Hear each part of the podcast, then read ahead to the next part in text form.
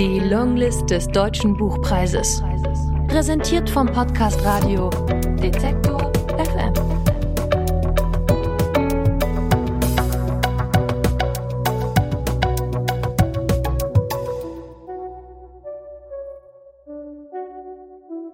Aus Elena Fischer, Paradise Garden. Gelesen von Lena Urzędowski. Kapitel 1 Meine Mutter starb diesen Sommer. Ein Lied im Radio war nur noch Geräusch und keine Einladung mehr mitzusingen, obwohl keine von uns den Text kannte. Ein Regenguss war nur noch Wetter und keine Gelegenheit mehr, nach draußen zu laufen und barfuß in einer Pfütze zu tanzen. Das klingt vielleicht poetisch, aber das ist es nur auf dem Papier. 14 ist ein beschissenes Alter, um seine Mutter zu verlieren.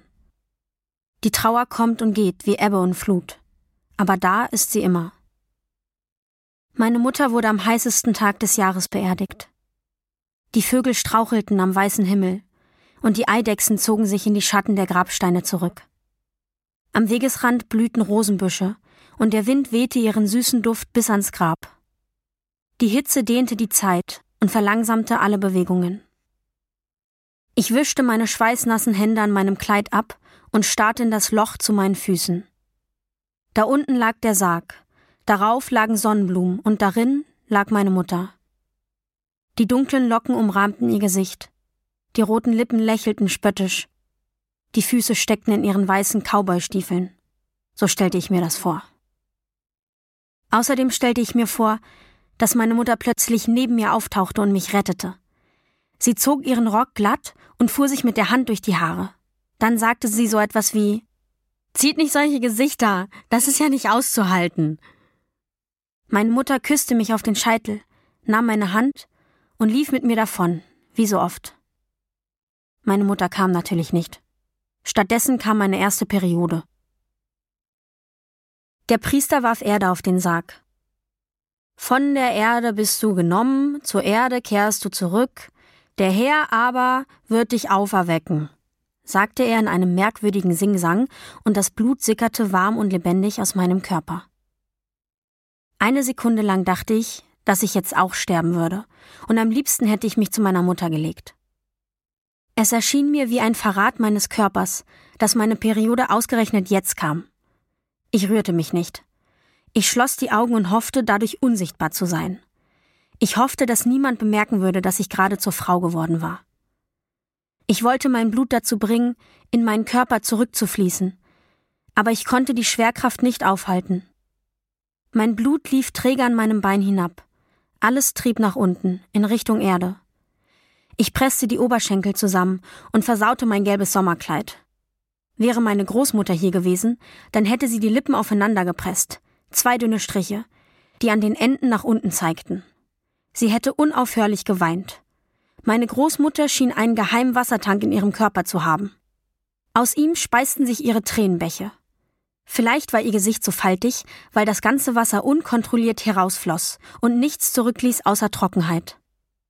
Am Tag, als meine Mutter starb, fiel ich auseinander. Übrig blieb eine Buchstabenfolge, die einmal mein Name gewesen war. Meine Mutter nannte mich Billy. B-I-L-L-I-E.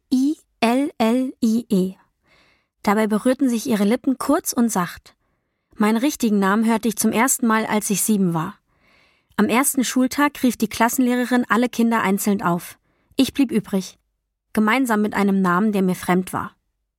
Billy ist eine Abkürzung für Ergibet, sagte meine Mutter. Ihre Aussprache war perfekt. Ich verstand zwar Ungarisch, aber alles, was ich hörte, war Erschebett. Warum wurde ich nicht gleich Billy getauft?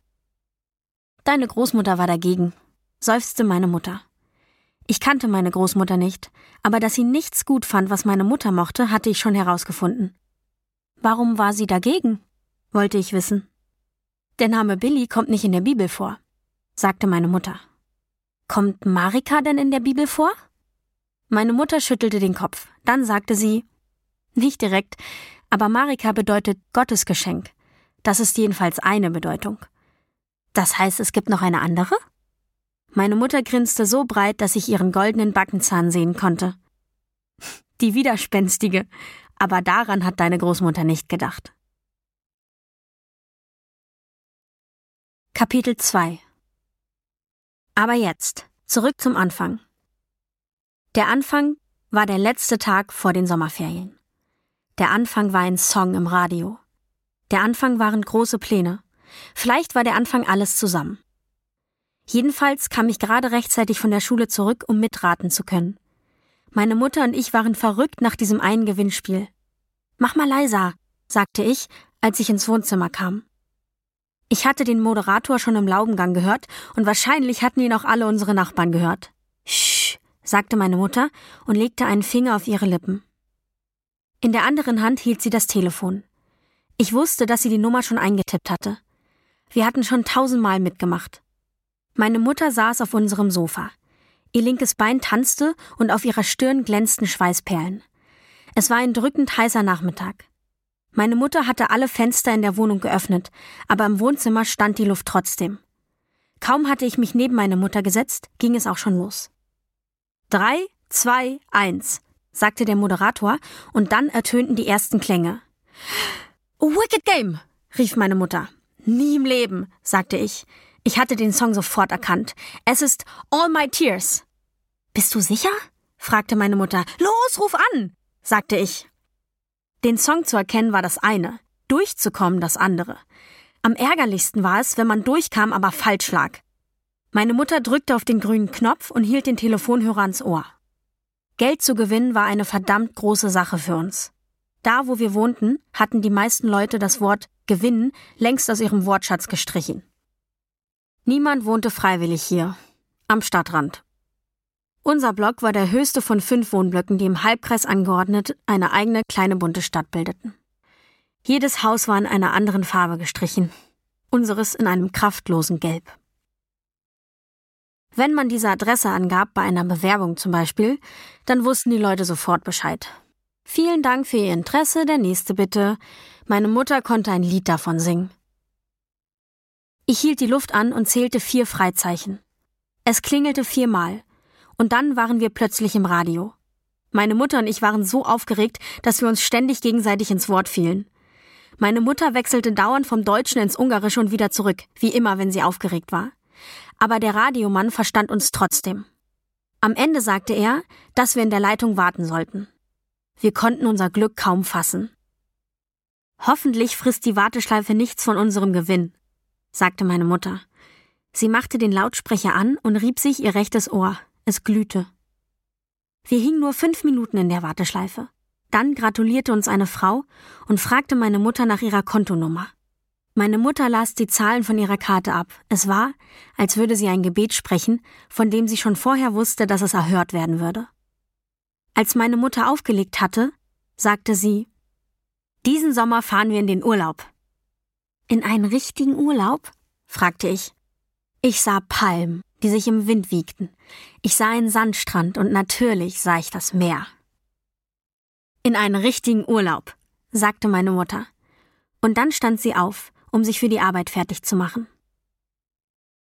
Ich legte mich auf das Sofa. Die Hitze machte mich ganz dösig. Ich schloss die Augen und hörte, wie das Wasser in der Dusche rauschte. Irgendwann kam meine Mutter in ihrem Ich kann alles sein Outfit zurück ins Wohnzimmer. Das Paillettenoberteil schimmerte im Sonnenlicht. Die Jeans saßen knalleng. Dazu trug sie ihre weißen Cowboystiefel, die mit Kirschen verziert waren. Sie küsste mich zum Abschied und fuhr mit dem Bus in die Stadt zu ihrem Abendjob. Meine Mutter hatte zwei Jobs. Morgens arbeitete sie in einem großen Glaskasten, der aus vielen kleinen Glaskästen bestand. Sie putzte für die Mitarbeiter, die teure Anzüge trugen und Krawatten. Außerdem brachte sie ihnen Büroklammern, Briefumschläge und Textmarker und manchmal auch ein Kühlakku. Es kam gar nicht so selten vor, dass jemand gegen eine Tür oder Wand lief. Abends kellnerte meine Mutter in einer Bar. Der Barjob hält uns zwar bei Laune, sagte sie, wenn sie nach der Schicht ihr Trinkgeld zählte, aber der Putzjob hält uns am Leben. In der Firma, wo meine Mutter arbeitete, sah sie die verrücktesten Dinge. Das lag daran, dass sie nicht gesehen wurde. Wenn sie in ihren Jeans und ihrem Kittel durch die Flure ging, die Drucker mit Papier befüllte oder die Toiletten putzte, war sie unsichtbar.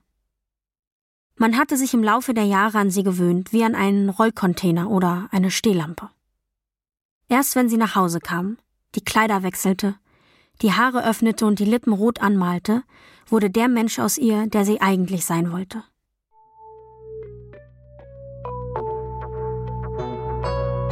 Die Longlist des Deutschen Buchpreises.